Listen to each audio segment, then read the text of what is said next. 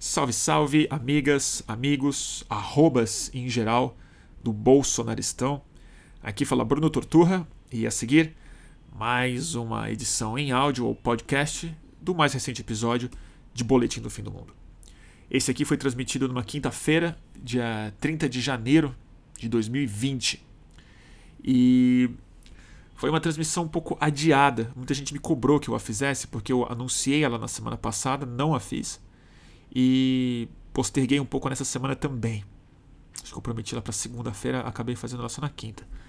E é, dado o tema que eu batizei de A Culpa é do RT, ou Retweet, para quem não entendeu a sigla, e o subtítulo é A Esquerda a é, Deriva no Twitter. Eu tento nessa live, e eu preciso dizer uma coisa antes de começá-la pessoalmente eu não fiquei muito satisfeito. Eu não gostei muito, eu acho que não gostei muito do geral da live. Não porque eu não concorde com as coisas que eu disse, evidentemente que a maioria é isso que eu penso mesmo. Mas eu acho que eu estava especialmente diletante, um pouco confuso. Ficou bem claro no começo a minha confusão. Eu até pensei em editar, em arrancar o pedaço, mas eu acho que acho que parte da, da minha da minha expressão jornalística mesmo, desde sempre, é transparência radical. Eu, eu, é um fluxo de pensamento, é por isso que o meu canal chama Estúdio Fluxo, e, e eu acho que quem acompanha fielmente essas transmissões meio sabe disso, né? A gente vai pensando em voz alta. Mas eu acho que essa confusão também, pensando um pouco melhor, e acho que muita gente acabou me escrevendo hoje falando sobre isso, essa confusão também ela é fruto do próprio ambiente que eu estou tentando analisar que essa torrente de opiniões e informação, muito ruído e tal, que como tudo ela evolui e ela muda. E eu acho que a conversa no Twitter atual está especialmente especialmente, ai, tô gago, disfuncional e tem dado consequências na forma como a gente pensa e se expressa mesmo. Então lá, então lá pelas tantas eu acabei pegando um trem de pensamento e, e fui. E, e acho que os pontos mais importantes aqui eu acho que a ressaltar é que eu não tento falar sobre as tretas específicas que a esquerda tem entrado entre si, entre arrobas de posicionamentos diferentes e formações de novas tribos léxicos e tal. Mas é a estrutura da conversa e como ela compromete um pouco a viabilidade, é, não simplesmente eleitoral, que acho que não é o mais importante no caso, mas uma viabilidade ética ou moral uma viabilidade dentro dos corações e mentes da maioria do povo brasileiro. É isso que eu estou tentando tatear. Eu acho que esse assunto merece outras lives. Eu já estou pensando algumas aqui em que eu vou chamar pessoas, pessoas que fazem parte desse espectro mais que tem brigado muito e pessoas com quem eu me interesso muito por é, entender mais e conversar. Então, apesar dela ser longa, mais de uma hora e meia de transmissão em que a gente conversa não só sobre isso, mas sobre Bernie Sanders, falei muito sobre a eleição americana e tal. É, eu espero que vocês entendam isso muito mais como uma introdução a uma conversa que eu pretendo seguir tendo aqui no boletim, do que como um pensamento fechado e, e que eu consegui chegar a alguma síntese que eu acredite fielmente nisso. Fez sentido? Se, se não fez, não espere muito mais sentido na próxima hora e meia. Ainda assim, espero que vocês gostem. Boletim do Fim do Mundo, a culpa é do RT, a esquerda a deriva no Twitter. Salve, salve! Começando mais um Boletim do Fim do Mundo. Hoje, quinta-feira, um tanto atrasada essa transmissão. Eu havia prometido ela para. Quando foi que eu prometi? É, Segunda-feira, né? Eu botei o flyer no ar, tudo, e eu não consegui ou foi na semana passada. Enfim, é uma transmissão de veras atrasada já. Até o tema tá quase caduco. Eu acho, eu acho que não, porque é um tema quase diário na nossa vida digital. Mas as polêmicas que estavam se acumulando na semana passada acho que não entraram tão forte nessa semana. Então tô com, tô com minha cabeça quase no outro lugar já. Mas dito isso, é, obrigado pela audiência. Quem estiver por aí, por favor, me diz se está funcionando direitinho o áudio e vídeo. E, e mais um boletim do fim do, do fim do mundo. É, e aí, turma? Tanta coisa para falar, né? Tão puxado. Mas esse tema especificamente, eu quero antes dar um aviso. Eu disse que eu ia falar sobre a esquerda à deriva no Twitter. E muita gente, assim que eu falei do tema na semana passada, me escreveu no privado falando: ih, vai se meter em vespeiro, vai arrumar treta, vai vir. É, vai vir pro meio da fogueira. E eu achei interessante isso, porque mesmo antes de saber o que eu ia falar, já estava meio previsto que daria treta, o que diz muito sobre a essência do tema que eu quero discutir hoje, e prevenir todo mundo que, na verdade, eu não vou entrar nas polêmicas específicas que têm dividido a esquerda nos últimos tempos e tem se intensificado. Então, quem está contando com treta, é, essa não é uma boa transmissão, por várias razões. É, porque eu prefiro discutir é, mais a dinâmica da conversa que tem acontecido é, do que, enfim, as polêmicas que eu não gosto de é, treta especificamente. E mais do que isso, eu não sou. Apesar de eu ser super identificado entre o meu pequeno público com essa, com essa discussão toda, eu não me considero muito capacitado nem tão interessado assim em discutir é, especificidade é, do marxismo, do é, leninismo, da União Soviética e de uma série de coisas que estão, em geral, voltando à tona nesse nosso, não digo pequeno, mas restrito universo digital, nossa bolha, mas que por mais restrita que ela seja, por mais que a gente bata nas nossas costas em geral se punindo, sempre recordando que essa discussão tem muito pouca relevância para o eleitorado, para o povo brasileiro, eu acho que em geral ela tem mais, ela tem mais influência no médio e longo prazo do que na audiência específica que cada uma dessas tretas podem ou não é, provocar. E então eu quero falar meio um pouco disso, mas antes é, lembrar da palavra que eu usei não à toa, a deriva, é, que me lembrou um pouco de uma muitas dessas ideias eu já vou ter que avisar aqui, elas, já, elas vão ser recicladas de outras lives, porque não é um tema novo, não é grande insight, mas são coisas que já foram faladas aqui em outras circunstâncias. Mas um dos fenômenos que eu acho mais centrais para discutir a nossa comunicação full time, sobretudo a comunicação a política full time que a gente está vivendo há tantos anos já, é que a gente de fato tenha autonomia para falar qualquer coisa que a gente queira falar, basicamente. Isso é uma revolução em si, com muitos benefícios auto-evidentes é, em termos midiáticos, de liberdade, de capacidade de articulação, de pensamento, de expressão. Mas algo que a gente perdeu, e eu acho que tem perdido cada vez mais, na verdade, e isso me parece muito fundamental para o tipo de conversa que o nosso campo político precisa ter internamente, a gente perdeu a capacidade de definir a pauta. Quando eu falo que a gente está à deriva no Twitter, eu quero dizer que a gente está mais ou menos como um plâncton, ou como um barco sem o mastro, sem o motor. É uma maré que determina o rumo da nossa conversa e dos nossos assuntos. A gente perdeu a capacidade de falar sobre o que a gente quer. A gente fala sobre qualquer sobre qualquer tema que se impõe de maneira emergente. E coletivamente, eu acho que um dos sintomas mais graves que a gente tem passado como campo, e não só como campo, mas como sociedade mesmo, e como jornalista, isso é especialmente aflitivo, é que a, a nossa incapacidade de é, escolher sobre o que a gente vai pensar e sobre o que a gente vai opinar. E eu digo isso porque. É, digo isso por várias razões, óbvio, mas é uma que me demonstrou isso de maneira muito clara nos últimos, nas últimas, na, na última semana, especificamente, foi um dia que eu estava especialmente cheio de coisa para fazer. Eu tinha trabalho, eu tinha me programado, eu tinha um prazo, eu tinha um projeto que eu tinha que entregar, estava super estressado, cheio de coisa na cabeça.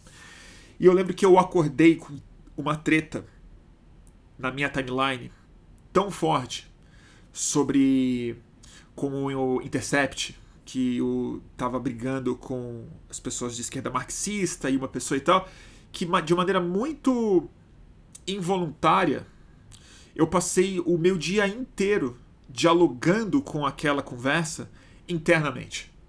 Desde o primeiro instante eu sabia que eu não iria discutir isso publicamente. Desde o primeiro instante eu sabia que eu não eh, que a minha é, opinião não caberia nessa conversa, eu não estava afim de entrar nela, é, por todas as razões que daqui a pouco eu vou discorrer sobre. É, mas o principal foi que aquele dia meu ele foi absolutamente tomado. É como se tivesse acontecido alguma coisa na minha própria vida. E não foi. Era como se eu tivesse recebido uma notícia de que tinha alguém na minha família numa briga muito forte, ou que amigos meus estavam precisando de algum tipo de ajuda, de socorro. E eu senti, tanto pelo teor da conversa que eu consegui ver na nossa timeline, na minha timeline, mas que eu acho que reflete grande parte da timeline de pessoas que estão aqui, mas sobretudo nas conversas privadas que eu tive em seguida, quando encontrei amigos e amigas no final de semana e durante essa, foi que aquele de fato foi um tema que ocupou mais do que a timeline, ocupou um diálogo interno das pessoas. E é isso que eu quero falar com a deriva, no fundo. Que por mais que a discussão possa ou não ser relevante, por mais que ela tenha uma validade histórica, como articulação, como discussão partidária, não, não vou entrar na especificidade. O que eu quero falar é que a perda de autonomia sobre o que a gente conversa é um ponto importante. E outro ponto que talvez seja mais importante e menos observado, que eu acho que ele aí ele é muito trágico no tipo de estrutura que a gente está a, a que a gente está submetido nessas nossas redes, é que são conversas que elas estão se dando num, num nível tão público que mistura é, um espetáculo que está iluminado para quem quiser ver, de campos ideológicos ou de é, ou de pessoas com caminhos completamente diferentes na educação, com uma bagagem completamente diferente, com preconceitos completamente diferentes, ao mesmo tempo que ele é extremamente público, incontrolável nessa maré, é, onde o rumo não é determinado pelos participantes dessa. Tô, tô super gago. Dessa conversa. Mas. É, ela também tem um caráter privado super, super estranho, porque é uma massa de pessoas que tem nome. É uma massa de pessoas que tá. que ao mesmo tempo que ela é pública, cada uma dessas pessoas é uma arroba que vai formando múltiplas identificações na cabeça e nas relações das outras arrobas. Então é uma mistura de vida privada e vida pública, de opiniões privadas em debate público, que na verdade essa palavra perde o sentido. Não é debate mais. Na minha cabeça se torna muito mais um espetáculo de um tipo de capital que não se trata de um capital necessariamente político ou é intelectual que está sendo disputado ou está sendo ganho numa situação como a que a gente tem testemunhado dentro do nosso campo. Mas é, é um outro tipo de capital, que é um capital de identificação, é um capital de formação de grupos de é, identidade que, pela própria estrutura da conversa, é quase que a única propriedade, é, é, é quase que o único resultado possível de ser estabelecido quando a natureza dessa conversa se dá é, ocupando um tempo tão grande do nosso dia, tempo tão grande da nossa conversa pública. É, tá fazendo algum, algum, sentido? Eu já vou prevenir que, tipo, essas ideias. Eu, eu, quase não fiz essa transmissão hoje porque eu também tô tendo que pensar alto sobre, sobre isso. É, e aí me veio algumas coisas na cabeça, assim. É, antes desse tema ser ter sido imposto de alguma forma na semana passada na minha cabeça e na cabeça de tantas pessoas que estão assistindo, novamente, foi uma live que me cobraram muito fazer. É, eu estava reparando desde o começo do ano sobretudo dentro da própria esquerda, de gente que eu respeito e admiro muito, é, e que às vezes tretam entre si. Arrobas que não se dão, que se xingam, uma de cada coisa, de autoritário, de liberal, de fascista e tudo mais, mas pessoas que eu acompanho com certo interesse. E tem um fenômeno que talvez seja o que eu mais quero discutir hoje aqui, fora de treta, mas que eu tava olhando e falei, olha, como ele é. Como isso tem se tornado uma recorrência. E eu acho que ela tá na base do problema também de uma outra forma. É... Acho que tá, tá, acontecendo uma coisa parecida com o Twitter com o que aconteceu com o Facebook lá para 2015. E é, eles, essas redes têm uma dinâmica própria, ela vai evoluindo. E, e, os anos e as temporadas vão sendo muito diferentes na forma como a conversa vai se dando. Né? E eu reparei algo que vocês talvez repararam, é, talvez vocês tenham notado, ou talvez façam isso. É, o quanto que nessas pessoas que opinam muito, que têm alguma influência na conversa política, pessoas que são donos de podcasts, de canais de YouTube e tudo mais, que entram nessa conversa, elas cada vez mais têm tweetado e têm se expressado e têm feito comentários públicos a partir das ofensas ou dos ataques que elas têm, que elas têm recebido. É como se a divergência agressiva ou a interpretação agressiva de uma divergência que não necessariamente foi, foi, é, foi agressiva, mas foi entendida como um tipo de agressão, isso foi se tornando cada vez mais o material de outros tweets e de outros posicionamentos. Como que influenciadores começaram a, a é, tweetar mais sobre os ataques que estavam sendo recebidos e respondendo a esses é, ataques com uma, com uma forma muito similar entre si do que de fato pautando coisas. Então, de alguma forma, mais do que a reação as pautas que emergem juntas, as, essas grandes tretas que todo mundo responde, mesmo individualmente, a gente parece que está perdendo a capacidade de escolher a própria pauta, porque cada vez mais o nosso campo tem se expressado reagindo a reações. Então é uma, é uma conversa muito entrópica, muito, muito. Na minha visão, que também é, é uma timeline muito específica minha, a conversa tem se tornado cada vez mais entrópica. E eu não digo necessariamente divisiva, mas uma, mas uma, uma um, um tipo de conversa que eu acho que faz parte só de uma superfície de um problema maior. E que é que eu acho que é uma grande tão difícil falar sobre isso sem me precipitar ou sem arrumar treta, mas é que na verdade eu acho que é uma falta de pensamento crítico é uma falta de análise é, crítica e autocrítica sobre como é a melhor forma de se comunicar nessa rede social especificamente.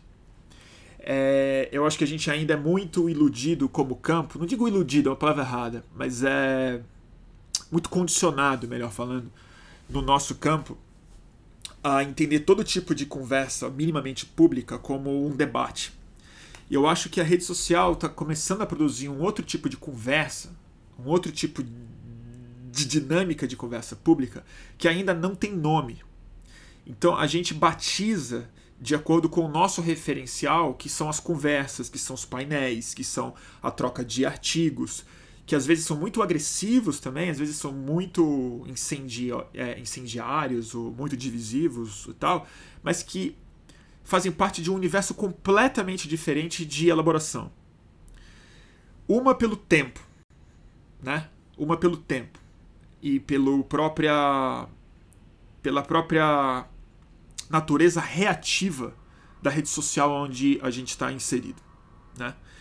É, e mais do que isso, eu acho que não só a urgência temporal, mas a urgência psicológica que a velocidade disso coloca que não é simplesmente reativo. Ele é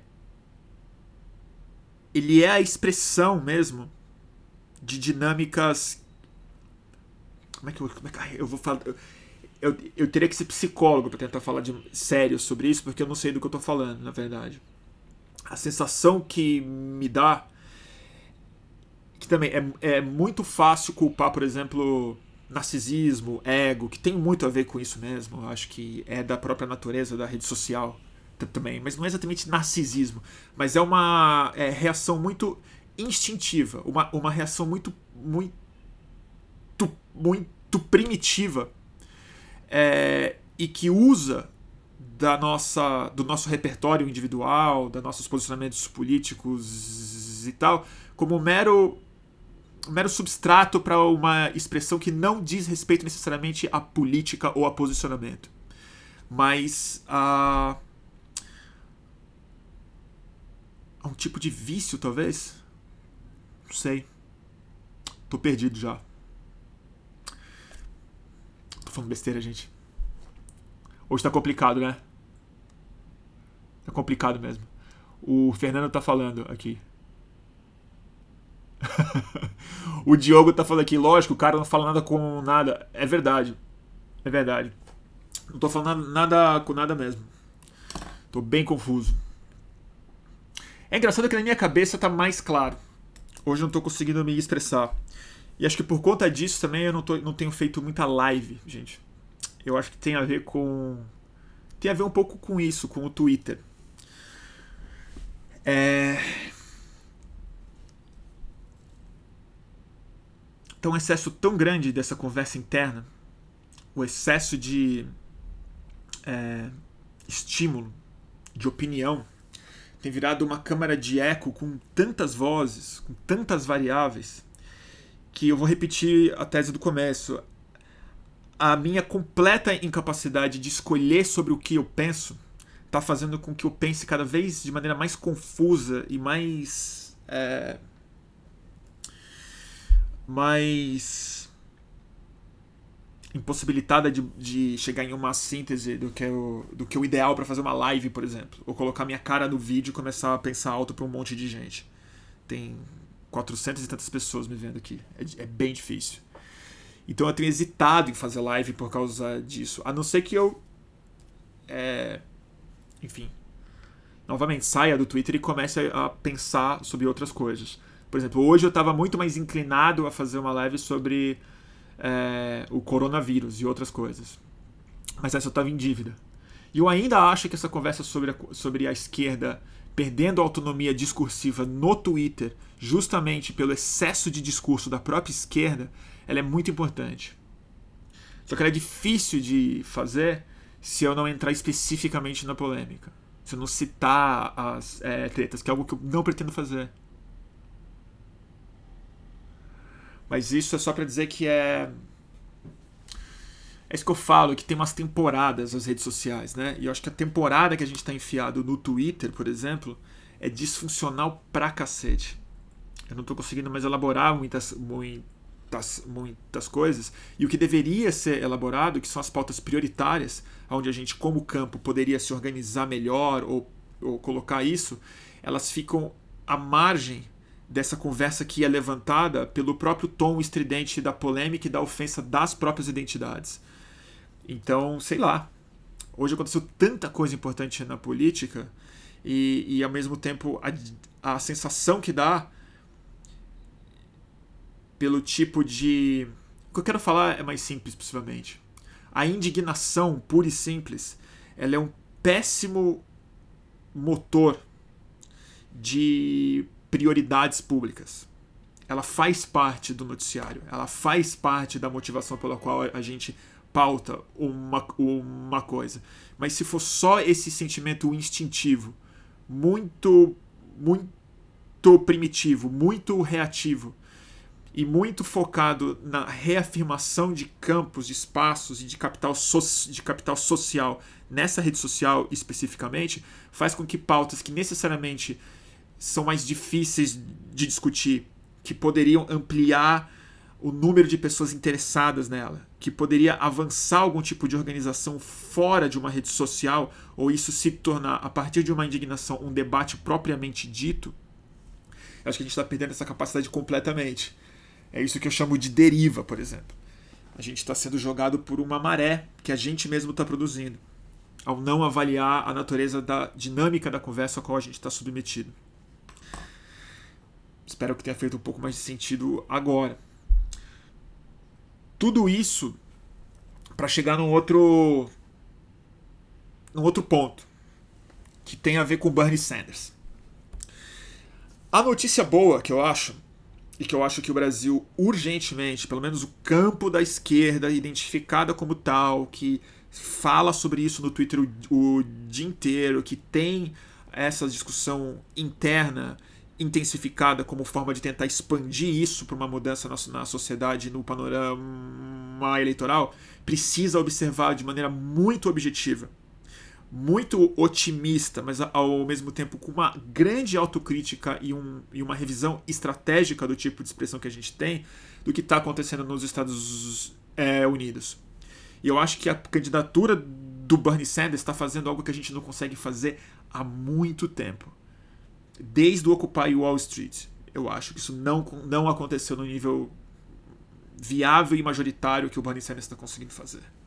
Que é, ele está pautando a esquerda americana, auto-identificada como socialista democrática, falando claramente sobre é, luta de classes, sobre bilionários, sobre acúmulo de capital, sobre aumento de impostos, sobre estatização de uma série de serviços que hoje só são é, oferecidos não só pela iniciativa privada dos Estados Unidos, mas fazer isso ser grátis para um número enorme de pessoas, de rever a estrutura econômica do país profundamente, mais do que isso, obrigar todo o establishment republicano, democrata midi e é midiático a reagir a essa pauta a ser eles cada vez mais vão ficando reféns desse, desse movimento coletivo que tem sim grande expressão em rede social, elas pautam muito, elas estabelecem essa conversa, elas pautam a mídia, elas deslocam o é, eleitorado, mas que novamente eu acho que faz parte de um movimento muito mais importante, aonde a rede social hoje da esquerda viável nos Estados Unidos que se expressa através do Bernie Sanders, por mais massiva que ela seja, por mais é, expressiva que ela seja na conversa pública, ela felizmente é a superfície de um processo que está acontecendo dentro da sociedade analógica dos Estados, dos Estados é, Unidos. E é esse o meu problema. Eu acho que grande parte, não digo da vanguarda necessariamente, porque eu não acompanho tanto a esquerda dessa, dessa, dessa forma. Mas as pessoas que estão conseguindo pautar a esquerda por fora dos partidos, a sensação que me dá é que 95% desse tempo, dessa energia, está sendo gasta através de uma falsa conversa entre perfis. E aí eu quero dar um exemplo prático do que eu vi. É, eu tive a sorte de estar na Califórnia, em Los Angeles, no comício que o Bernie Sanders fez em Venice, na praia de Venice, que é o reduto talvez mais icônico de Los Angeles da dos hippies, da, do progressismo contracultural de Los Angeles há muitas décadas. Né?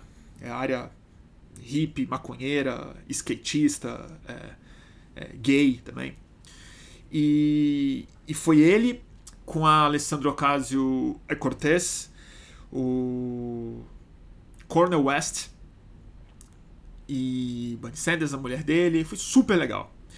E teve algumas coisas interessantes, é, válidas para comparar com o Brasil. Uma delas é, eles são super desentusiasmados do ponto de vista de energia. As, as pessoas conversam, elas não batem muita palma, elas não, não tem muito grito de guerra.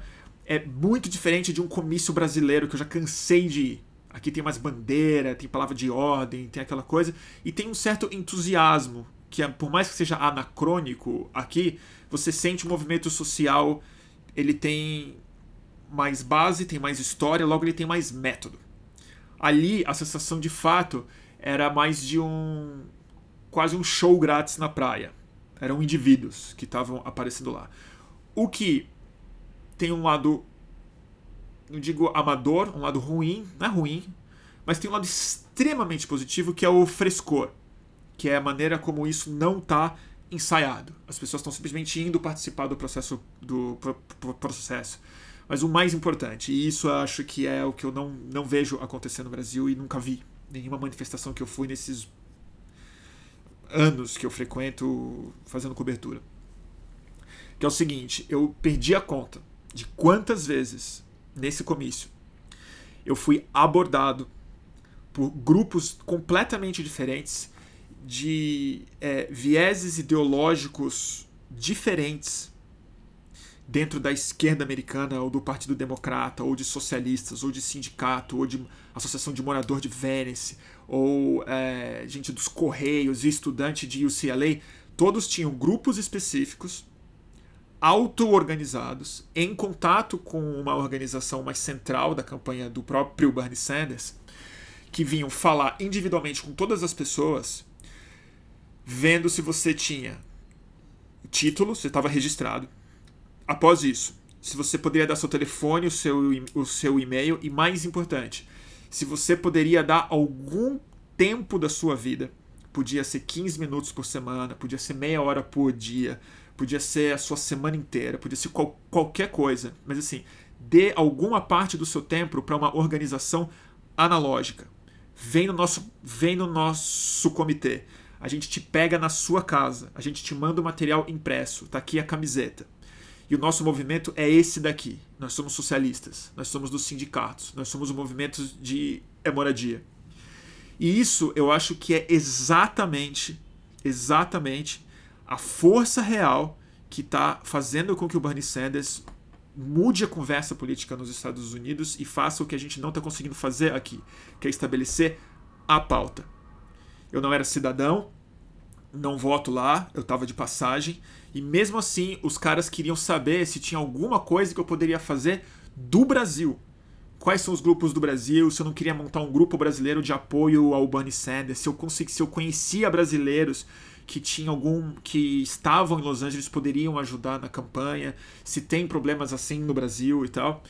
E era de fato a consciência individual organizada em pequenos coletivos que se organizavam em torno de uma campanha maior, é, muito majoritária, de que aquilo era um movimento, de que eles estavam finalmente saindo da rede, so da rede social, que provavelmente é onde quase todos eles se conheceram, porque a galera era muito mais jovem do que eu, então são pessoas que, que provavelmente estavam no, estavam no ginásio, isso aqui, acho que nem se fala mais, né?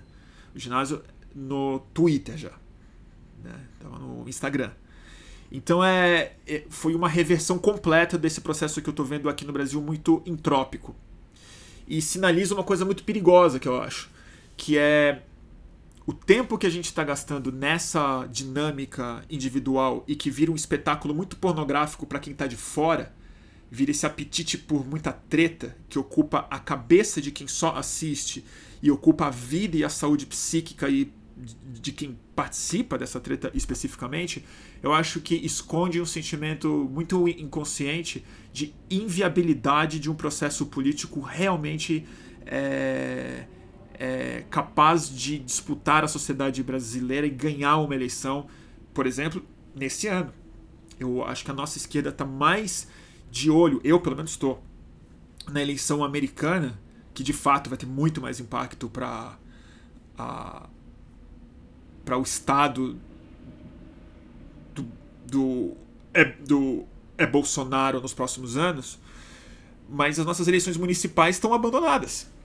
E a gente continua cobrando dos candidatos ou das candidatas, das pessoas que estão começando a se apresentar como nomes e já está já tá adiantado isso. Essa conversa era para ter começado faz muito tempo. A mesma pureza ou a mesma simplificação, melhor falando, de posicionamentos em rede social e desse espetáculo que deveria estar acontecendo, não digo de maneira não é privadamente, mas deveria estar acontecendo de uma outra forma pública. Eu acho que a rede social é o lugar menos ideal para esse, esse tipo de debate acontecer.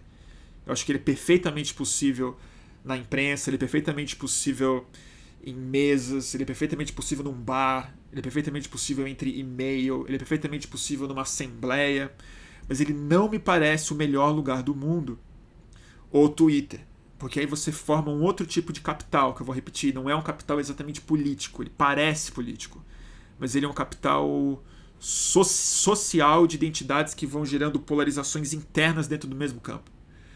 Porque é isso que é uma coisa muito disfuncional, eu acho que é a gente eu tô cansado de debater polarização, o Brasil tá polarizado, polarizado, polarizado, mas a polarização ela, ela parece ser um processo é, independente dos campos ideológicos claramente identificados. Ele parece que ele é uma busca full time, é uma busca automática do cérebro em rede, das personalidades, das identidades em rede, de buscar sempre algum tipo de antagonismo para você se afirmar como algo sólido.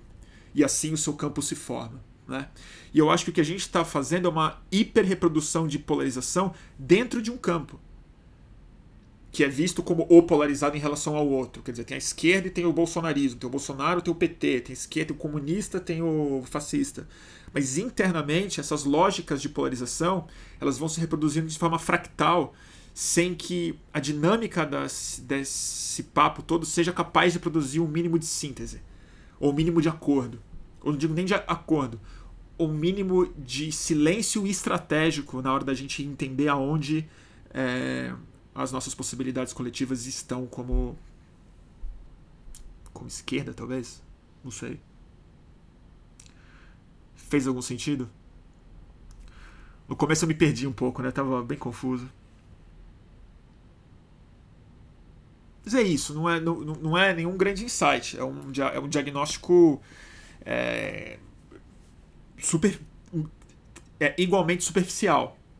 É, acho que tem muita muita coisa mais para ser discutido. Teve várias lives que a gente discutiu coisas assim é, mais aprofundadamente. Tem uma especificamente que eu acho que eu, tem me voltado muito, que é um tema que eu discuti e lembro numa quando eu voltei de uma manifestação estudantil, que era a impotência política que a gente sente, né? que eu acho que exatamente vem do caráter muito pornográfico e masturbatório das nossas micro-indignações em rede social, onde a gente perdeu a fisicalidade, o, o encontro do corpo físico, da nossa, nossa relação verbal, da expressão é, da palavra falada, do gesto, da espera de ouvir a outra pessoa, de discordar da outra pessoa sem o escrutínio público, sem o meme, sem o sarcasmo, sem a disputa de capital. É, e eu acho que isso também tem se tornado um problema grave, que é essa sensação de impotência só meio que só nos resta um tipo de é, de recompensa individual, mesmo que ela mesmo que ela não pareça assim, é, para quem a busca. E, e novamente, possivelmente eu vou estar ofendendo uma série de pessoas que vão achar que eu estou falando com elas e na verdade eu não tô. Eu sei que tem muitas dessas pessoas que estão nessas é, tretas e que eu acompanho, que têm plena consciência disso e que fazem trabalho real, de base mesmo. Que estão nas universidades, que fazem grupos, que dão aulas, que, que escrevem livros, que comandam redações inteiras e tal. É, e esse trabalho tem extrema importância e é disso que a, que é, a reconstrução do nosso campo é feita. Mas eu acho que a saúde psíquica individual e coletiva do nosso campo, nas últimas semanas e meses, está sendo cada vez mais é, autossabotada pela dinâmica é, do Twitter, por essa de, de, de, que eu vou repetir o tema aqui que fica a é deriva, ou seja, a incapacidade de pautar de fato. É o que faz com que isso não seja um debate, seja mais um tipo de conversa que eu vou repetir. Não acho que ela tenha nome ainda. É hiper alguma coisa.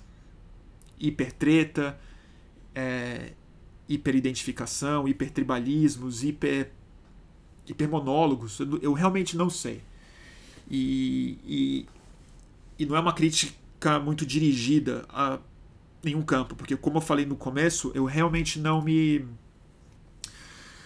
não me sinto nem capacitado, nem à vontade, é, e também eu não, não é nunca foi tanto do meu interesse, assim, discutir é, mais aprofundadamente marxismo ou os processos revolucionários do século XX e tal. Eu não estudei eles tanto. Tudo que eu sei, por exemplo, do Marx, é, a, a, a maioria do que eu sei sobre o marxismo é filtrado pelo, é, pelo Harvey, pelo David Harvey. Então eu li os livros dele, alguns livros, mas eu nunca li o, o próprio Marx, fora o Manifesto. É comunista. É, como já falei várias vezes aqui, eu não. O meu coração realmente, assim, não. Minha racionalidade e o meu instinto não é muito fã de revoluções. Eu não. Eu reconheço a beleza delas. Eu, em geral, não torço por uma, nos moldes como a gente já viu. Eu temo pelos resultados e acho que o Brasil está passando por um processo mais revolucionário do que a gente gostaria de admitir. É... E é isso. Tenho. Já disse isso, minha formação política é mais, mais no jornalismo e na e no excesso de psicodélicos, então eu não eu não consigo debater isso. Não quero debater também. Porque não não acho que vai não acho que eu vou contribuir não. Estão ah, me pedindo aqui para fazer um feature com a Sabrina. Eu já fiz, eu faria novamente tranquilo. Eu li, eu, não vou, eu vou ter que confessar, eu não li o livro dela inteiro. Eu li partes do livro dela e o que eu li eu gostei bastante, para ser sincero. É, e faria novamente um, uma conversa com ela. Adoraria fazer essa conversa novamente com a Sabrina. Teria, teria mais assunto agora para discutir com ela. É, é, assim como eu.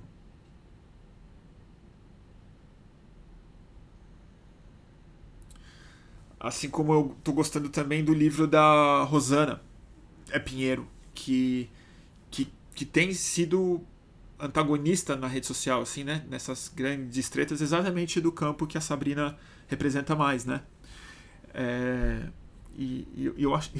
E é exatamente isso. Eu tenho achado as duas conversas muito interessantes, muito mais interessantes de tentar achar sínteses entre elas e as divergências reais e aonde a gente conseguiria ter do que uma certa do que esse espetáculo que eu acho que pelo menos eu como espectador senti ser assim e novamente espero que não esteja ofendendo nem a Sabrina nem a nem a Rosana gosto das duas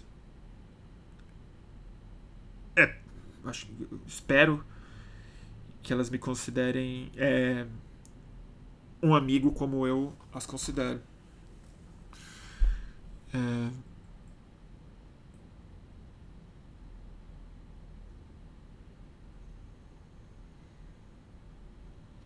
Qual o título do livro da Rosana? A Luísa faz a pergunta. É Amanhã Será Maior.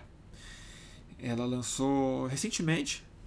E, e ela, ela, até tweetou antes de começar essa live aqui. Fiquei bem, bem animado por, por ela. Ela falou que o Chomsky mandou um e-mail dando parabéns é, pelo trabalho dela. E a Judith Butler, idem. Então acho que é, são duas pessoas. E Fez algum sentido?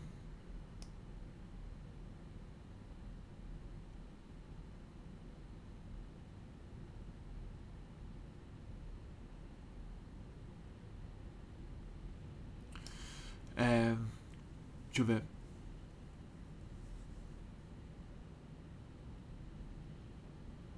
A Eva está tá fazendo uma reclamação muito pertinente aqui.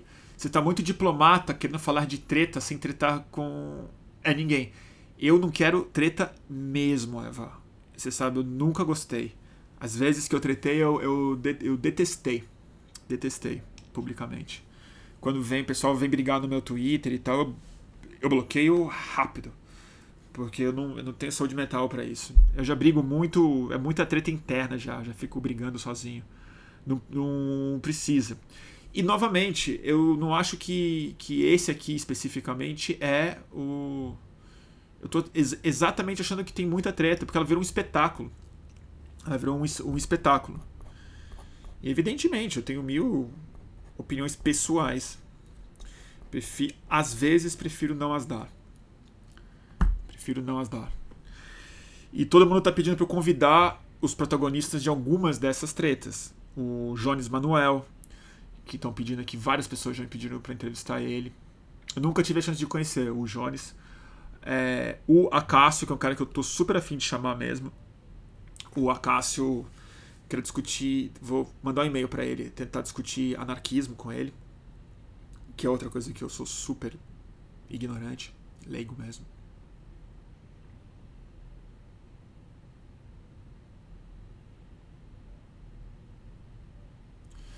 E é isso, gente. Eu não. E é isso. E não é nem. Porque aí tem muita gente já falando que eu tô em cima do muro. Não é em cima do muro, gente. Não é em cima do muro. Essa é uma conversa em, em andamento. E se tem uma conversa que vale a pena ter, eu acho que. Vale a pena ter, não. Um, teve um, tem um exemplo muito bom. Assim como o Bernie Sanders, eu acho que ele está invertendo uma lógica absurda, que é a esquerda voltando a pautar e obrigando a, a, ao outro campo reagir de maneira é, inesperada, sem instrumentos, porque ele está enquadrado pela pergunta que o Bernie colocou e que, mais do que ele, o movimento que ele representa, a coletividade que ele representa, eu acho que tem uma outra grande sabedoria no que tem sido feito, que eu acho que é onde no Brasil, aí vem a minha, vamos lá, se é para arrumar treta, não é treta, mas é a minha crítica. Eu acho que a esquerda socialista democrática americana tem feito de mais inteligente até porque ela não tem a bagagem é, e todo o ritual de esquerda que o Brasil tem há tantos anos, a, a, mais, especificamente a tradição comunista, leninista, marxista, stalinista, trotskista, maoísta e por aí vai, é, nos Estados Unidos é um tipo de renascimento de uma esquerda pré-Roosevelt, na verdade, que é baseada em sindicato, em democratização do espaço de trabalho, num sentido muito comunitário e a ver com a desigualdade econômica expressa, e é aí que eu quero falar, expressa em um léxico que é, não é tão. Ele não afasta tanto as pessoas que são despolitizadas.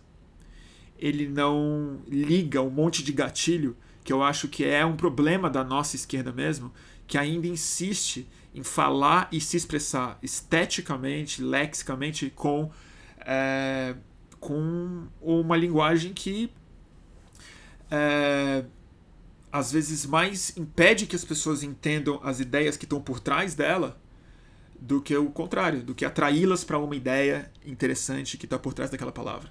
Que eu acho que, por exemplo, no. Aí eu vou dar um exemplo, um exemplo anedótico, mas que eu acho super importante que a Alessandra Ocasio Cortez fez no comício do Bernie Sanders. E acho que ela tem sido mestre em fazer isso. Ela, mais do que qualquer pessoa que falou, bem mais do que o Bernie Sanders, ela foi a pessoa que mais magnetizou as pessoas e eu fiquei absolutamente impressionado com a presença é, física dela no comício. Eu já cansei de ver ela em rede social, já vi, já vi as falas dela. Em geral, eu gosto bastante. Às vezes eu não gosto, às vezes eu acho que o discurso é um pouco hermético para uma geração de jovens, às vezes eu acho que ele pode irritar um eleitorado que precisa ser conquistado. Mas ao vivo ela me impressionou absolutamente. Por uma coisa em especial. Ela parecia literalmente que ela estava simplesmente conversando com quem estava lá. Ela não usou nenhuma frase feita, ela não usou nenhum slogan, ela não usou nenhuma palavra que já pressupõe que você saiba do que se trata. Ela explicou todos os tudo que um tudo que uma pauta de uma esquerda considerada radical nos Estados Unidos, tá? Não estou falando de esquerda radical na América do Sul, que lá é considerado esquerda radical, sem usar nenhuma das palavras mágicas que a identificasse como esquerda radical. E ao mesmo tempo, ela usava umas palavras que certamente atingiriam muito mais o espírito do tempo dos Estados é, Unidos. Ela conseguia falar sobre mais-valia, por exemplo, sobre exploração do trabalhador, sobre imigração, a partir da subida do preço do aluguel das pessoas. ela conseguia falar sobre, sobre a sobre a superação completa da estrutura econômica dos Estados, é, dos Estados Unidos, falando sobre como isso representa avanço e não a retomada de um pensamento grevista ou trabalhista que ela conscientemente sabe que representa. Quando ela evocava o passado, não era nunca em termos nostálgicos ou revisionistas. Era sempre como uma onda que vem de muito longe e que hoje ela simplesmente estava como mais uma parte dela, em busca de uma sociedade avançada, que eu achei um termo perfeito para falar. Então ela deslocava muito isso, falando de maneira muito natural com as pessoas lá. E acho que algumas poucas lideranças têm conseguido fazer isso.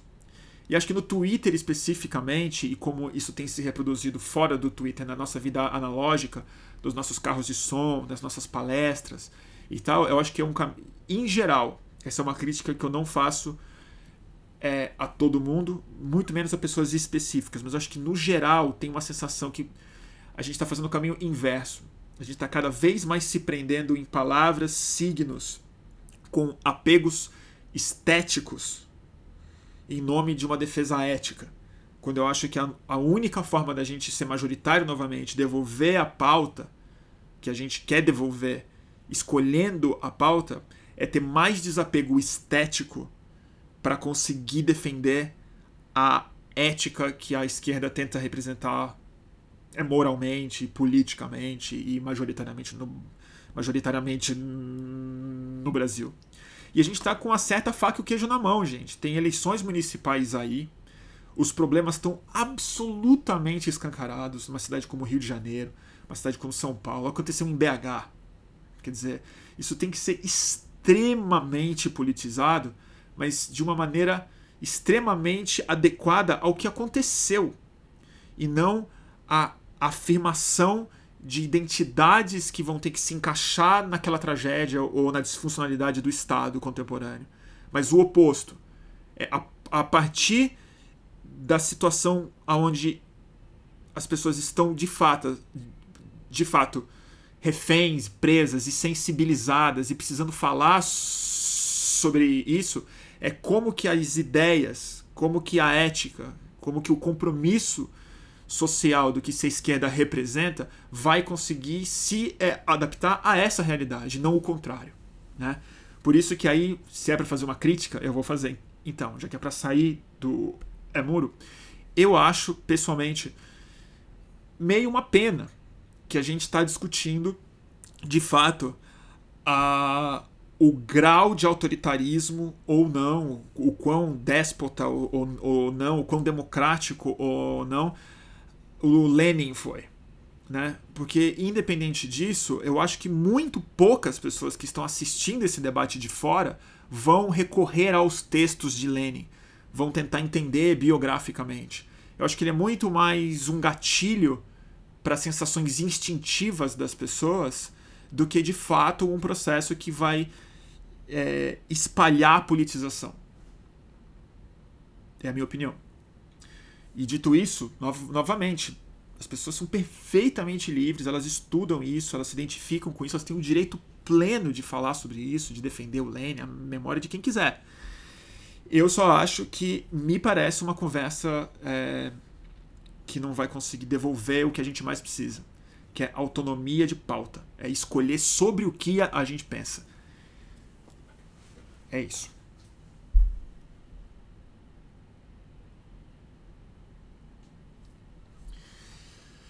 Fez sentido?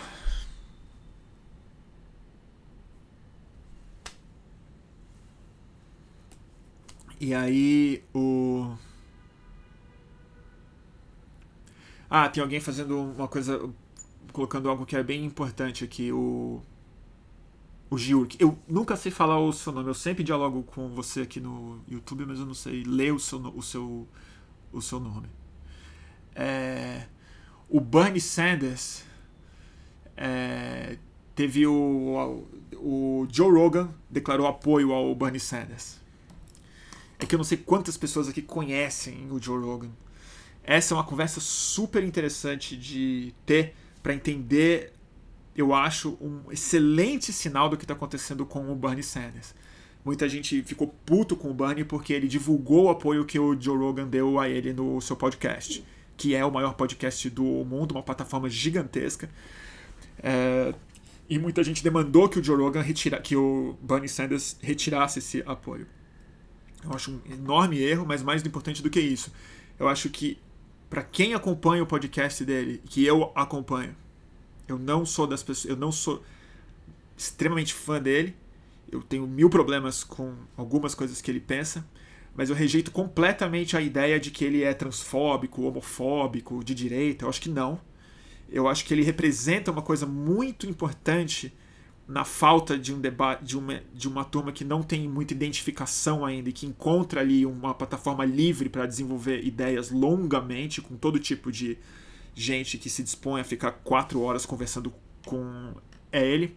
Mas mais importante do que isso é se uma pessoa que nem o Joe Rogan, que é absolutamente crítico, detesta a esquerda, é, progressista contemporânea americana. Ele odeia o é, wokeness, que lá é o equivalente, sei lá, da lacração, mal traduzindo.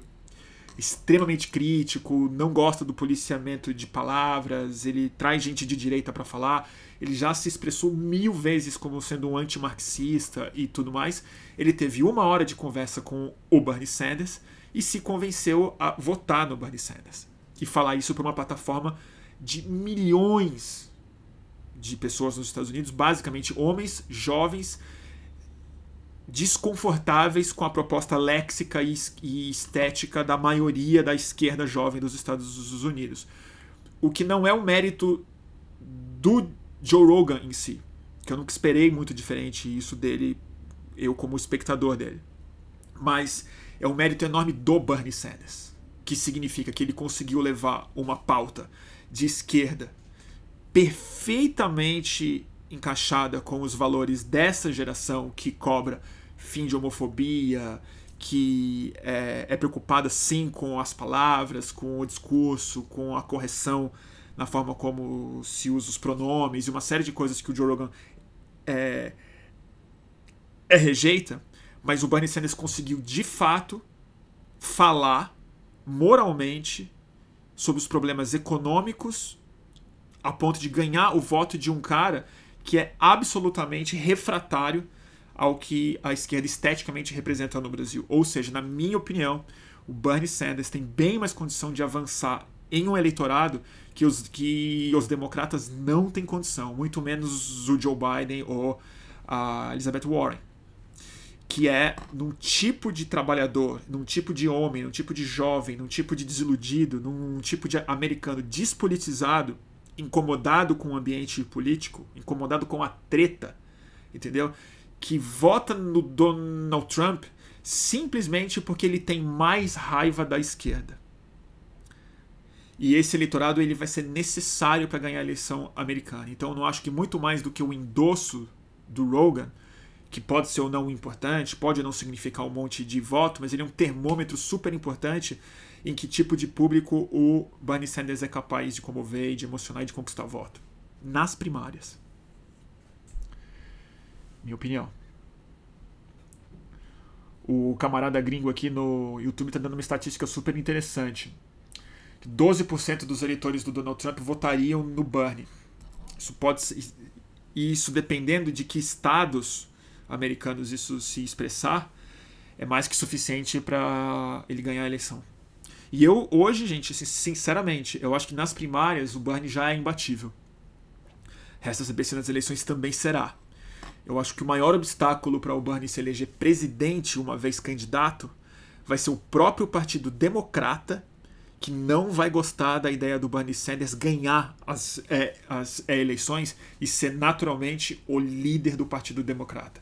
Eles não gostam do Bernie Sanders. Eles não gostam. Acho que tem uma parte do establishment democrata que cinicamente preferia mais quatro anos de Donald Trump para deixar sangrar e ganhar com um puro sangue é, mais tarde. Mas isso a gente vai ver. Agora, eu hoje eu acho que o Bernie Sanders é imbatível nas primárias. Acho que ele vai ganhar Iowa com folga, New Hampshire com folga, e acho que esse movimento que eu tiver a sorte de testemunhar em Eloco, vai se energizar muito mais. Que é isso. Mas se ganhar, se ganhar a, as eleições, as é, primárias, vai ter dificuldade de ganhar a eleição majoritária.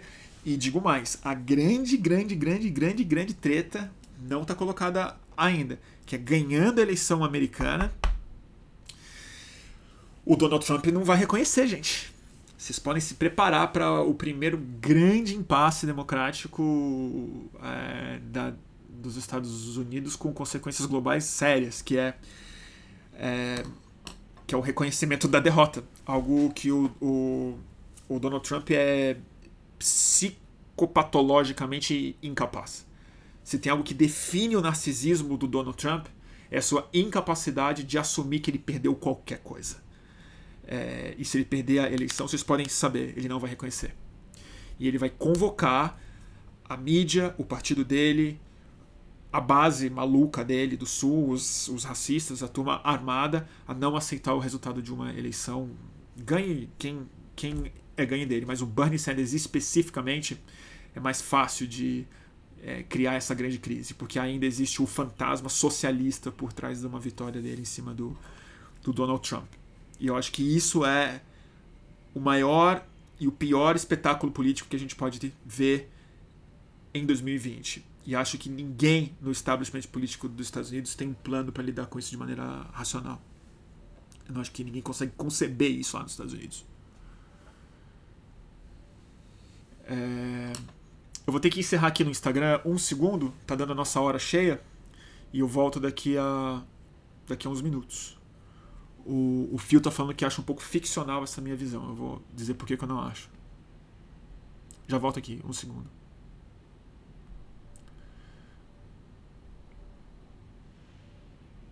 Salvei. Compartilhei no Stories. Deixa eu voltar aqui no ao vivo. Salve turma, voltando ao vivo aqui no Instagram. Enquanto isso, vou vou assistir aqui o ler um pouco de comentário. Ah, o a Etel tá falando que o canal do camarada gringo a quem eu respondi agora há pouco, é muito bom para entender a política americana. Vou dar uma olhada.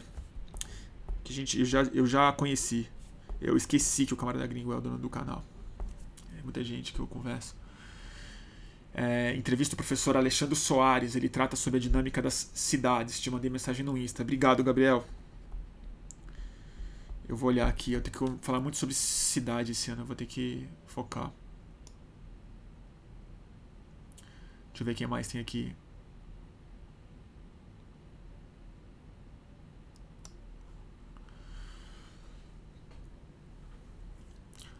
Aí o Moad Coentro tá falando aqui, o Joe Rogan tava falando sobre a chuva de meteoros que a Terra vai atravessar este ano, risco de um evento tipo de tô, tô muito gago, tipo de Tunguska. Nossa, será? É aquele é aquele é aquele meteor shower de um. Meteor shower não, aquele meteor stream, né? Que eu acho que é o final de um rabo de um cometa que se, que se espatifou há, há milhões de anos, né? Isso é. É só o que faltava para nosso ano, né? De 2020. Eu acho possível. Um asteroide sempre pode passar, né? Mas aí não. Aí o boletim do fim do fim do mundo vai ter que fazer não é só uma live, vai ter que cobrir ao vivo, que é diferente. Ó, oh, o camarada gringo tá aqui. Muito obrigado, camarada gringo. Obrigado pela audiência. Bruno, já leu ou recomendou Weapons of Math a Destruction? Vai sair em português. Tô de olho que vai sair. Não tive o prazer, sei do que se trata, tô muito curioso que é me lembra da minha recomendação de livro para hoje, na verdade, vou adiantá-la aqui, que é do James Bridle, a a nova idade das trevas, The New Dark Age, com um subtítulo super adequado para a nossa transmissão, que é a tecnologia e o fim do futuro. Eu não li tudo ainda, tô super sem tempo, mas eu li o. li na diagonal. Eu vou ler com mais calma e juro que eu resenho isso aqui melhor, mas o pouco que eu li é perfeitamente de acordo. Tem uma série de ideias que a gente já discutiu aqui, que a gente já começou junto e, e tal. Ele se aprofunda, é um cara que faz um trabalho de pesquisa com muito mais foco e dedicação do que, eu, que a minha crônica indisciplina não me permite.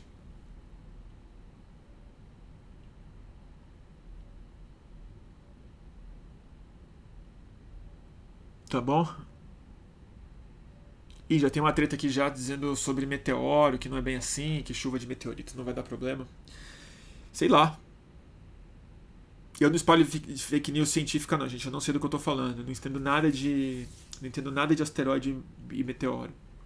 Tá bom? Mas eu sei que tem o evento mesmo de Tunguska, que foi na Sibéria. A grande sorte foi que bateu na Sibéria e não em outro, em outro lugar. Mas foi um. Foi um. Foi um meteorito que entrou, bateu e abriu uma cratera que teria devastado, se eu não me engano, uma cidade do tamanho de Londres um, um raio de muito mais poderoso do que uma bomba atômica. E as pessoas descobriram depois. E, e, até hoje, acho que tem mais de 100 anos, a região é completamente. Ela, ela, ainda tem sinais de devastação biológica do que aconteceu lá. Aquele um evento meteoro. Mas é isso, é. Não vou discutir isso. Meteoro. Estão pedindo aqui, pode repetir o nome do livro? Claro, é da editora Todavia.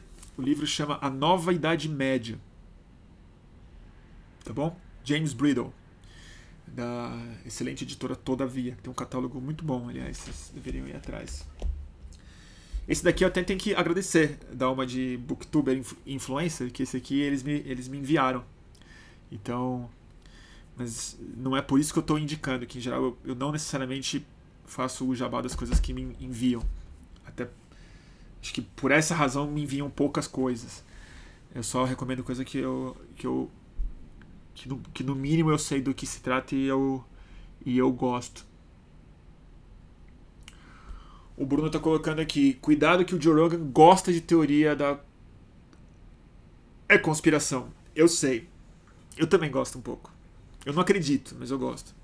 Eu gosto de ouvir, eu acho super, eu acho teoria assim, eu acho muito importante é, entrar em contato com teoria da conspiração, não para acreditar nelas, necessariamente.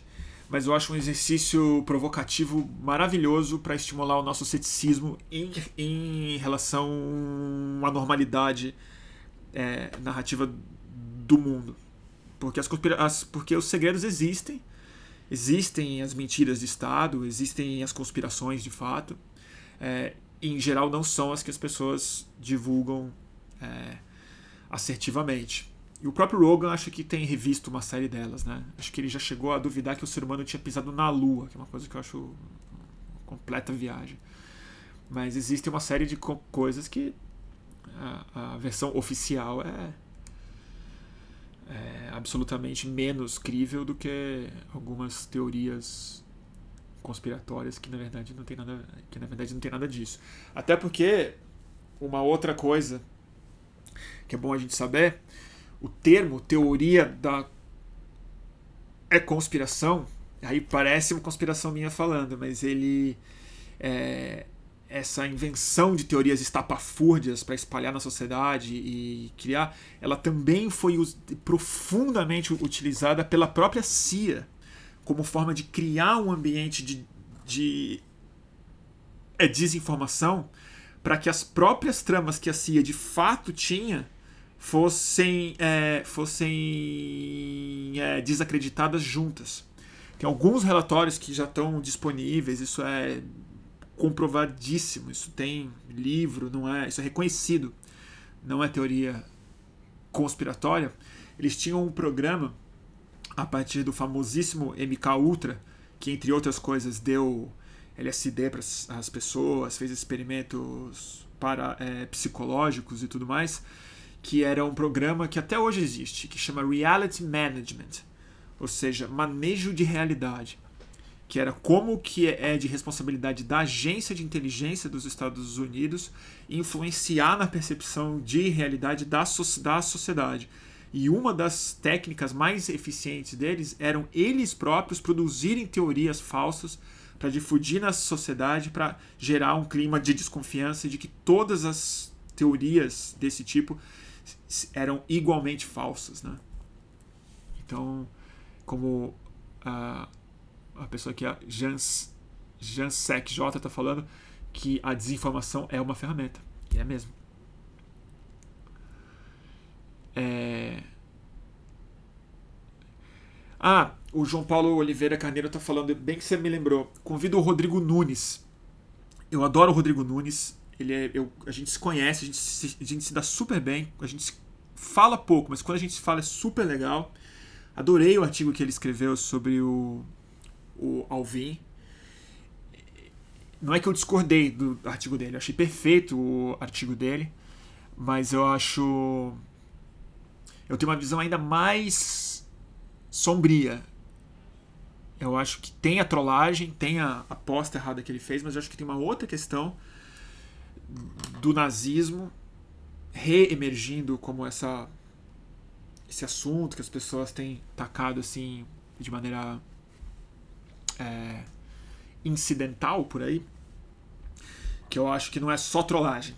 Acho que não é simplesmente essa técnica de joga pra cá e nega pra lá e tal. Eu acho que tem uma outra coisa que é mais instintiva, que é um pouco mais inconsciente, que tem a ver com a pressão ambiental que a gente sente. Mas isso eu vou discutir numa outra live. Agora é muito muito longo e muito baixo astral. Ah, ela falou que o Meteoro BR tem um livro recentemente sobre esses assuntos. Eu tô com ele aqui. Tô com ele aqui, o livro. Cadê? Outra recomendação que eu vou dar. Eu, esse eu ganhei de presente ontem, do meu amigo Cassiano, que é o editor lá da Planeta, da editora desse livro daqui, que a turma do canal Meteoro lançou. Tudo o que você precisa desaprender então, tudo que você precisou desaprender para virar um idiota. É, numa nada oculta referência ao título infame do Olavo de Carvalho.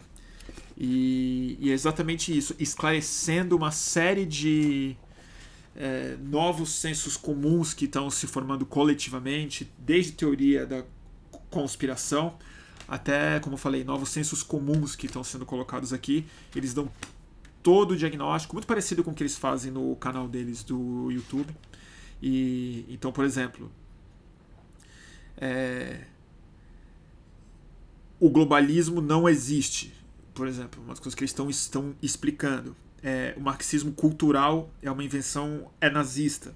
A ideia de marxismo cultural. É, a Lei Rouanet não é uma mamata o Foro de São Paulo jamais foi uma organização é secreta. Então é um excelente guia instrumental para quem é, precisar ter subsídio, dar de presente para algum familiar que, que não, enfim, que acredita nesse tipo de coisa.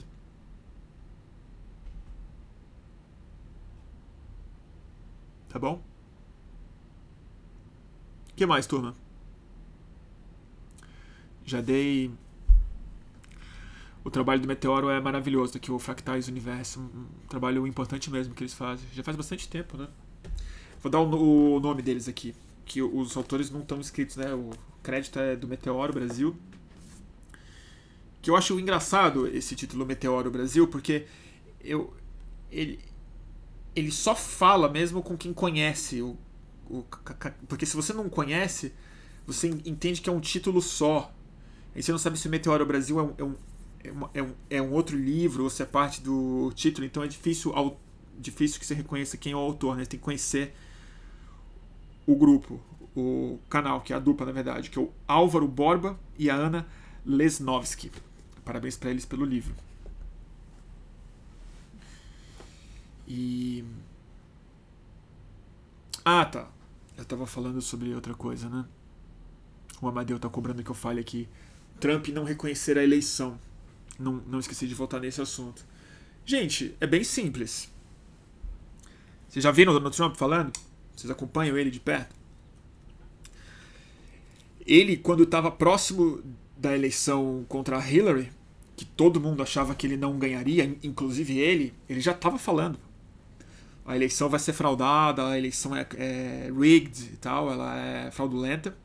Mais do que isso, ele ganhou no colégio eleitoral, ninguém questionou, a Hillary reconheceu a vitória no mesmo dia, é, como, assim como toda a imprensa americana, ninguém questionou isso, apesar dele ter perdido por 3 milhões de votos o voto popular, que dos Estados Unidos não é o mais importante, mas ele perdeu o voto popular. Não satisfeito com a sua vitória legítima, o Donald Trump é, até hoje insiste que ele não perdeu no voto popular, que foi fraude, que foram imigrantes ilegais, milhões de imigrantes ilegais que votaram ilegalmente na Hillary. Ou seja, ele, ele não reconhece nem a vitória dele porque ela não foi do jeito que ele achava. O que eu quero falar é o Donald Trump tem uma obsessão. Ele só pensa em vitória. Essa é a essência do narcisismo dele. O slogan de campanha dele, mais do que o Make America é, Great Again, o slogan de, que ele usava mais é que as pessoas iam ganhar, win. You're gonna win so much that your head is gonna spin. We are winning, winning, winning, winning. Então, ele sempre fez isso. Na vida dele inteira, ele nunca reconheceu uma falência dele. Ele simplesmente não reconhece. Essa é a personalidade pública do Donald Trump patológica, mercadológica e que ele entende que é a única força real que ele tem. Se isso se quebrar, quebra o mito dele. Quebra o mito dele. É... Dito isso, a maior derrota da vida do Donald Trump não seria a eleição de 2016. Será a eleição de 2020 porque vai ser a partir do maior cargo que uma pessoa pode ocupar nos Estados Unidos, que é o cargo de presidente do país, é o imperador, que ele se entende como imperador e ele está se comportando como um, porque ele dominou o partido dele a tal ponto de que o processo de impeachment está sendo uma, assim, uma erosão completa dos valores da Constituição americana. É, ele perder esse cargo pelo povo americano, ele nunca vai admitir. Isso é uma certeza que eu tenho. Ele nunca vai admitir. E ele vai usar o poder que ele tem, que não é pouco, porque ele tem uma base inflamada, ele tem uma mídia enorme do lado dele, que é a Fox News e todos os âncoras influentes e os radialistas e as redes de fake news, e o Breitbart, e, e, e, as organizações de armas, e as milícias do sul racistas, e a Ku Klux Klan, e enfim, e todo o eleitorado dele, que já não se importa com os valores democráticos, que já não reconhece o, o impeachment como processo válido e tal, e vai ter mais do que isso. Vai ter um, assim como o Brasil, vai ter uma elite econômica que está cagando montes para a instituição democrática, para a alternância pacífica de poder nos Estados Unidos, se o que vem no lugar é um presidente como Bernie Sanders, que está prometendo, desde que ele é jovem, que se ele chegar lá, ele vai tirar dinheiro de bilionário, ele vai taxar pesado cada transação financeira na bolsa de valor, que vai fazer, que vai quebrar a indústria farmacêutica, com quebra de patente, com importação de remédios é, de países que fabricam barato, que vai fazer escola tuition free, que vai acabar com a máfia dos planos de saúde e que vai mais importante do que isso, que é onde eu acho que a, a indústria americana vai responder da pior forma possível, principalmente os gigantes digitais também, que é ele está prometendo que é, o, é a coisa que ele de fato tem capacidade de fazer como líder e não como presidente, que é o fortalecimento profundo dos sindicatos nos Estados Unidos, que é a reorganização da classe trabalhadora nos Estados Unidos como forma de fazer frente ao poder do capital. Então, assim, ninguém se iluda.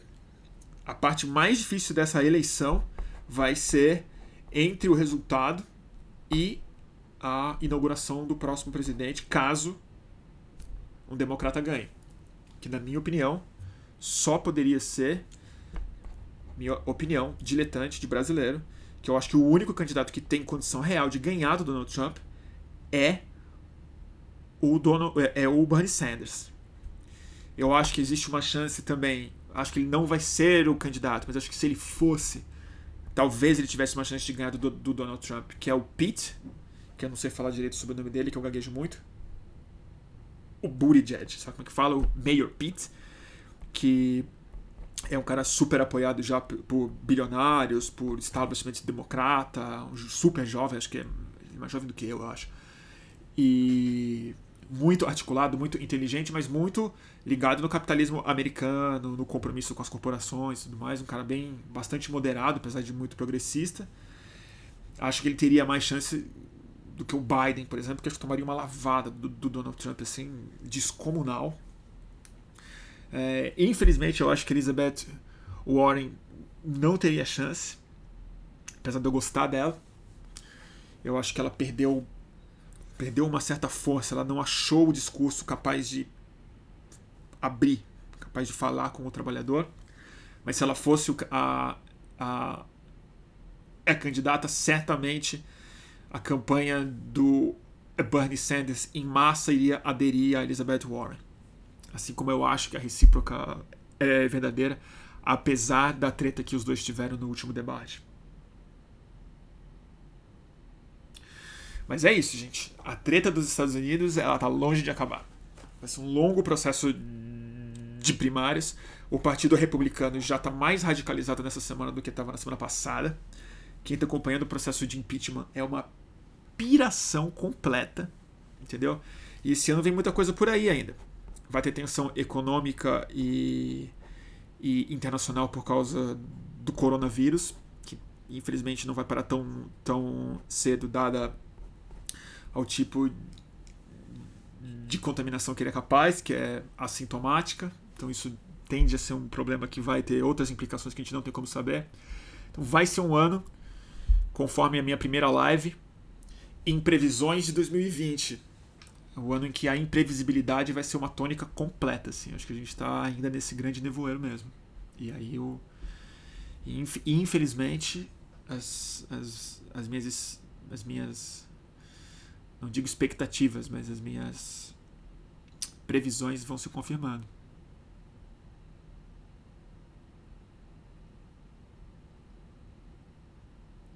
O Bruno Costa está falando que a juventude odeia o Pete. Ele não teria chance nenhuma. Talvez tenha razão, Bruno. A empolgação dos jovens é com o Sanders, isso não tem a menor dúvida. Isso ninguém tem, não tem a menor dúvida. Eu acho que o Sanders vai ganhar essa eleição. Eu acho. Eu acho que ele vai ganhar a eleição. Se ele vai assumir, são outros 500. Mas eu acho que ele vai ganhar a eleição. Se é que vocês querem um pouco de otimismo.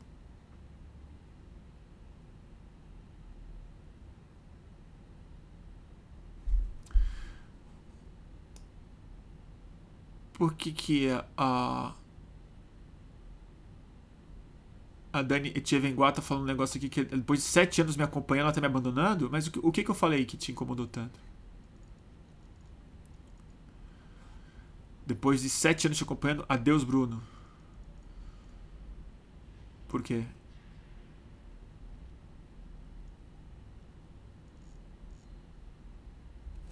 Sei lá.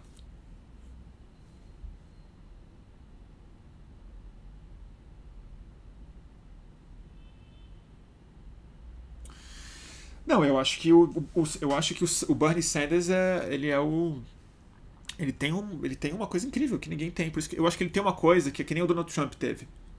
Eles são eles são zero equivalentes. Não, não, não existe falsa, não existe equivalência possível entre extremos. Não acho isso. Acho que eles são diametralmente opostos na moral. Assim, o, o Bernie Sanders é um radic, é uma pessoa radicalmente muito consistente. Ele é fala o que quiser dele, ele é a pessoa mais íntegra no mainstream da política americana. Ele é comprometido com isso, ele fala isso, ele diz o que ele acredita, ele nunca saiu desse trilho, não tem votos hipócritas na, na, na vida dele, os que ele se arrependeu, ele fala abertamente sobre isso. O Donald Trump é a antítese disso. Ele é o vigarista encarnado, ele fala qualquer coisa em qualquer hora, nunca pensou em ser político, é só sobre ele. Mas aonde os dois têm uma questão imbatível, mesmo, que eu acho que é isso que o, finalmente o Partido Democrata descobriu o seu, que é, aliás, o, o eleitor democrata descobriu o seu, que é É, que, é o, que é o seguinte: o Partido Republicano, o, o, muito melhor falando, o, o eleitor republicano não gostava do Partido Republicano. Ele só não tinha alternativa. Ele só tinha a recorrer ao Partido Republicano porque o bode que ele tem dos democratas é muito maior e a identificação dele histórica é com esse partido. É uma identidade política mais do que uma afinidade ideológica necessariamente. Quando apareceu um candidato dentro do partido que fosse capaz não simplesmente de radicalizar a pauta, mas mais importante do que isso, de falar eu sou o republicano que vai fuder com o Partido Republicano, que vai botar o Partido Republicano de joelho, que vai irritar esses republicanos que você não, não é, gosta, ele virou mais do que o favorito, ele virou imbatível. Nada era possível de pegar nele, porque todas as críticas que vinham eram internas dentro do Partido Republicano, o que fazia com que simplesmente ele ganhasse mais força dentro das primárias. Porque o voto anti-establishment, antes de se dar no geral, ele se dá nas primárias. E agora chegou a hora do Partido Democrata dar o voto anti-establishment dele com muito entusiasmo, porque ele está há muito tempo insatisfeito com a estética e com a proposta clintoniana, mas mais importante do que isso, a turma realmente renunciou à ousadia nas eleições passadas, se conformando com a Hillary, entendendo que era a coisa segura, inevitável a ser feita. Ela se curvou ao establishment sem nenhum prazer, sem nenhum entusiasmo e perdeu do pior candidato da história dos Estados Unidos, porque aí a revolta com o establishment expandiu do Partido Republicano para toda a sociedade. E foi isso que aconteceu. Parte do eleitor democrata votou na porra do Donald Trump. Isso é o que o Sanders tem condição de fazer. De romper com o Partido Democrata por dentro do Partido Democrata e depois roubar voto, rep, voto republicano, que vai falar: nesse democrata eu voto, porque ele irrita os democratas, porque ele derrotou o Biden, porque ele derrotou a Hillary, porque ele está falando alguma coisa que ele vai mudar o, o sistema. E aí ele achou o antagonista ideal, que não é mais o imigrante, não é mais o mexicano, não é mais o árabe, não é mais esses espantalhos ridículos que o Donald Trump inventou e que depois de quatro anos se mostraram infrutíferos como resultado é, na vida prática das pessoas.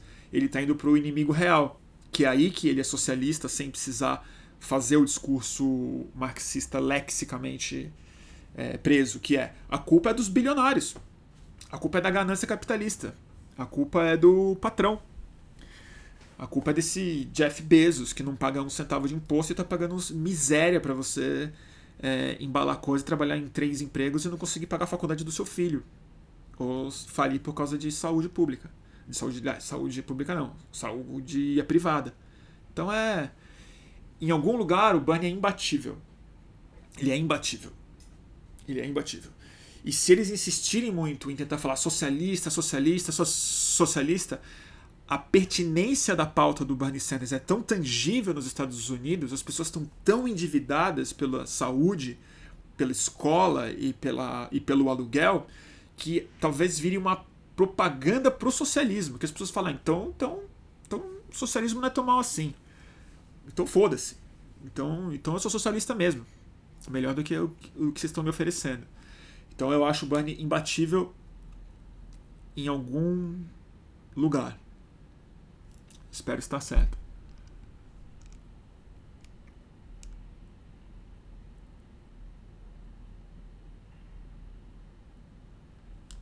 Ah, o Bruno Costa está falando que essa semana saíram pelo menos menos de op-eds, que são os editoriais né, de opinião e artigos de opinião. Que, como o Bernie Sanders, seria, seria uma loucura eleger o Bernie Sanders como candidato. É só, basta ver quem escreveu. Essas horas é bom você ver o autor e não o argumento antes de ler o argumento, porque o argumento, sabe, é sempre muito interessante de você ler. Mas os autores, em geral, são estrategistas da Hillary, gente que trabalhou para o establishment democrata loucamente e que está desesperado simplesmente de ver isso acontecer. E eu até acredito que eles achem isso. Mas qual é a sugestão deles? Colocar o Biden, um candidato rigorosamente pior do que a Hillary? Boa sorte. Francisco Souza tá falando aqui, não esquece o Ciro, pelo amor de Deus. Mas como assim o Ciro? O que, que tem o Ciro Gomes?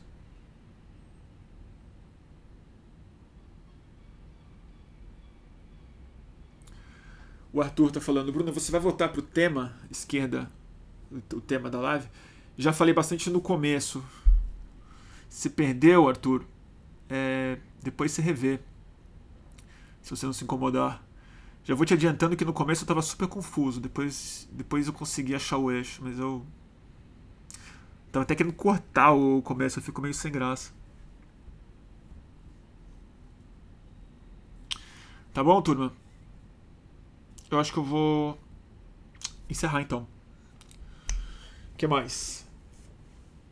Bom, dica de livro eu já dei, né? É...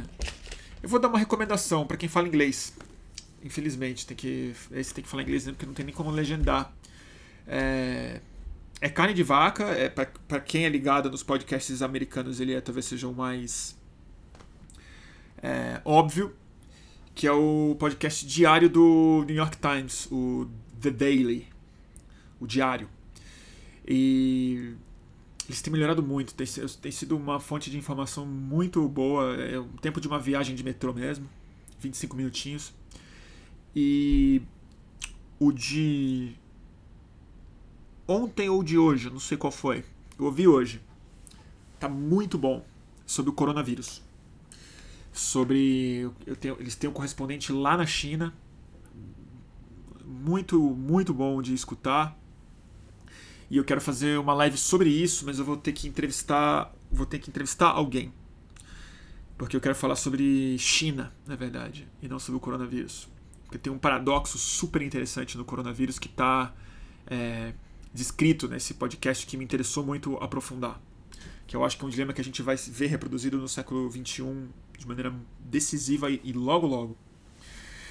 Que é o seguinte: o esforço que está sendo feito pelo governo da China em conter o vírus já é a maior ação de saúde pública, talvez, da história humana.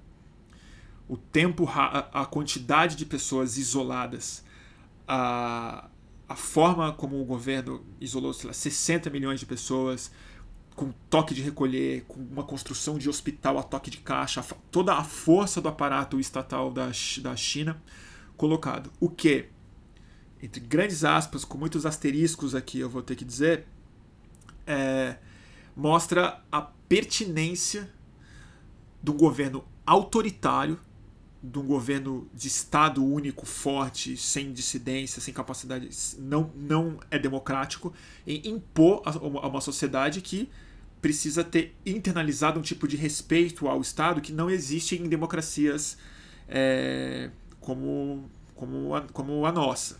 Então, assim, seria. Demoraria muito mais tempo, seria impossível os Estados Unidos fazer isso. Falar, fecha Nova York, todo mundo fica em casa, ninguém sai, ninguém entra. A China conseguiu fazer isso. O paradoxo, o, o paradoxo, o paradoxo, desculpa, é que enquanto esse autoritarismo se torna útil ou funcional nessa hora é o mesmo autoritarismo que, muito possivelmente, por medo dos enfermeiros, pelo imperativo que o, o Partido Comunista da China precisa manter a mitologia de perfeito, de infalível, de alta performance e tudo mais, o Estado está já fez isso e tem reportar e esse repórter do New York Times mostra uma série de exemplos anedóticos, mas que pode esconder algo muito mais grave, que é subnotificação, mais mortes e equívocos que foram cometidos pelo governo e que a informação não está saindo por medo dos profissionais de saúde e medo de uma cobertura independente de gente que já está sendo perseguida por ter feito isso. Então, é, a estabilidade do governo da China depende também dessa perfeição que ele precisa simular. E aí a falta de informação clara, a falta de escrutínio científico e de muita, trans, muita transparência faz com que o autoritarismo tenha esse caráter dúbio. Ele se torna muito perigoso, por um lado, porque nos, é, nos deixa sem informação e sem é, muita transparência, que é fundamental. e ao mesmo tempo ele é capaz de fechar uma cidade de 60 milhões para conter é, o vírus de se espalhar no país e fora dele. Enfim. É isso. Mas agora já espalhou, né? Me deram uma dica aqui, bater papo com o João Carvalho, assim disse o João. Eu vou anotar aqui, vou, vou dar uma lida nele. Você sabe se ele é de São Paulo? João Carvalho. Tá bom? Ah, estou pedindo coisas muito difíceis aqui. Ah, tá a Laila falando aqui sobre Chernobyl. É bem Chernobyl. Com a diferença de que Chernobyl foi bem, bem mais escroto porque eles simplesmente não fizeram o trabalho que tinham que fazer. A China tá fazendo, mas a desinformação tem esse problema, né? Agora, vocês estão preocupados com o coronavírus? Eu tô. Eu fico. Mas eu já, eu já sou meio hipocondríaco mesmo. Tá bom?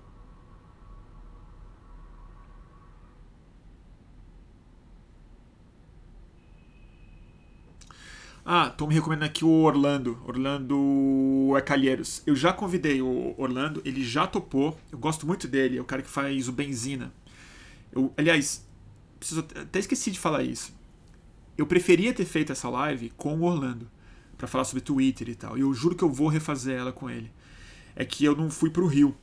Eu ia fazer com ele lá. E é, mas assim que eu chegar no Rio, vou, ele já topou, a gente vai fazer.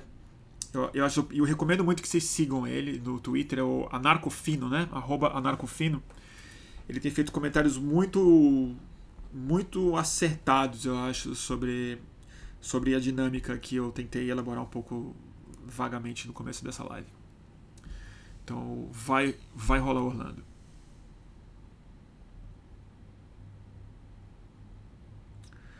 Tá bom, turma? É isso aí. Então eu agradeço. É, tem mil sugestões de temas aqui, gente, mas agora eu não vou, não vou entrar porque são todos eles longos, Davos e tudo mais.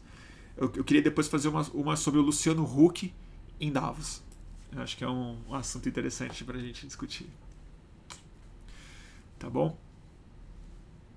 É...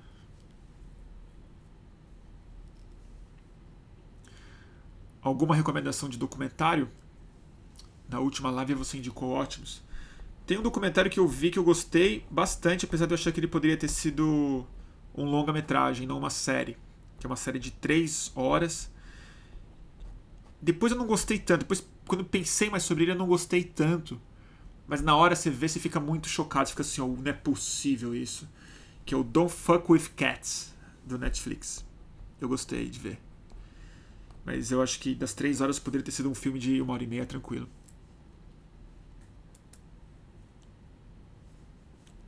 Tá bom?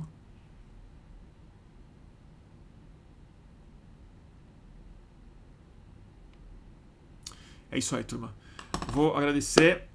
É, amanhã vai estar no ar os três podcasts que eu estou em falta, lamentavelmente, que são as duas primeiras lives do ano. Aqui eu fiz sobre Imprevisões 2020, a última que foi com o Augusto de Ruda Botelho, mais uma com ele, assistindo Roda Viva do Sérgio Moro, e essa de hoje.